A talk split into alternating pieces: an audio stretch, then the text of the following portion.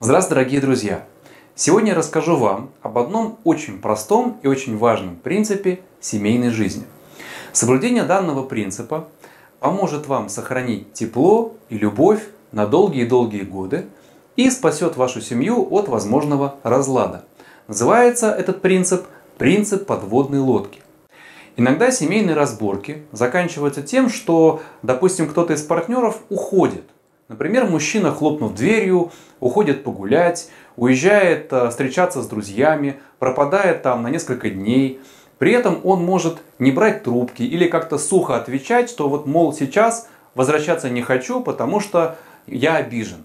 Либо вот я вернусь домой только тогда, когда моя благоверная осознает всю свою вину, неправоту, передо мной не извинится и не попросит меня вернуться. Либо женщина может в порыве гнева или обиды собрать какие-то э, свои вещи, уехать к маме, надеясь, конечно, что при этом он позвонит непременно, будет умолять ее вернуться, будет просить у нее прощения и обещать, что изменится. В действительности вот такие уходы погулять, поездки к маме, к друзьям и подобные поступки – это всего лишь попытка манипулировать партнером, то есть играть такого обиженного или обиженную и через это пытаться получить желаемое для себя. Какие-то извинения, уступки, внимание, иногда, возможно, даже подарки.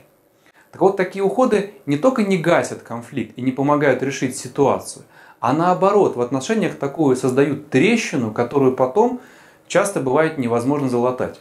Они показывают больше вашу слабость и неспособность решать какие-то возникающие сложности, а значит и вашу неготовность к настоящим взрослым отношениям. В моей практике бывали случаи, когда мужчина попросту отказывался возвращать женщину после такого очередного ухода к маме, предпочитая вовсе закончить с ней вообще какие-либо отношения, вместо того, чтобы сделать то, что она хочет. Также и женщина, она постепенно теряет уважение и веру в того мужчину, который вот при каждом конфликте едет к друзьям или э, к родителям. И вот чем больше вот таких трещин между вами, тем слабее чувство и желание оставаться вместе. И это неизбежно приведет вас к разрыву или просто к бесчувствию по отношению друг к другу. Так вот, принцип подводной лодки. Он имеет следующий смысл. Во время ссоры или конфликта представьте, что вы находитесь на подводной лодке или, допустим, на космическом каком-то корабле – все люки плотно задраены, их невозможно открыть, а значит и выйти из лодки тоже невозможно. Да и куда выходить, потому что кругом а, толща воды. И телефоны тоже не работают. Позвонить, пожаловаться тоже некому. Поэтому вам нужно научиться решать любой конфликт и любую ссору именно сейчас, не выходя из дома и не привлекая никого извне. Максимум, что у вас есть, это возможность уйти на кухню, чтобы попить чаю, как-то немножко успокоиться, поразмыслить, каким же образом вы можете прямо сейчас решить ситуацию. То есть, какие слова подобрать, как договориться, какие шаги предпринять.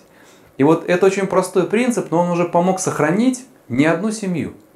У этого принципа есть еще и второе очень интересное свойство.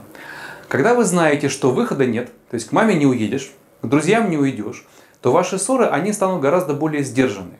Вы уже не будете позволять себе каких-то оскорблений, каких-то обидных высказываний, слов, потому что уже знаете, как будет трудно это потом уладить прямо здесь, сейчас, на этой подводной лодке. Данный принцип в дальнейшем приведет вас к тому, что ссор и разборок в вашей семье станет гораздо меньше. Вы станете больше ценить покой и уют на вашей любимой подводной лодке. Безусловно, иногда ссора – это результат какого-то долгого, глубокого конфликта, который длительное время, он просто проживался внутри, и сейчас он вырвался наружу. И, конечно, не все ссоры и трудности возможно решить вот прямо сейчас, за один какой-то вечер. Некоторые изменения требуют времени. В таком случае важно вот все равно договориться, проблему как-то обсудить, какие-то первые шаги наметить по выходу из а, сложившейся ситуации, то есть заложить новую тенденцию. Именно тенденцию а, к большему взаимопониманию и гармонии. Это ведь гораздо лучше, чем в очередной раз сбежать от разговора и от решения наболевшего вопроса. И у этого принципа есть, конечно, одно маленькое допущение. Иногда а, можно выйти прогуляться на улицу буквально на 10-15 минут, но не больше.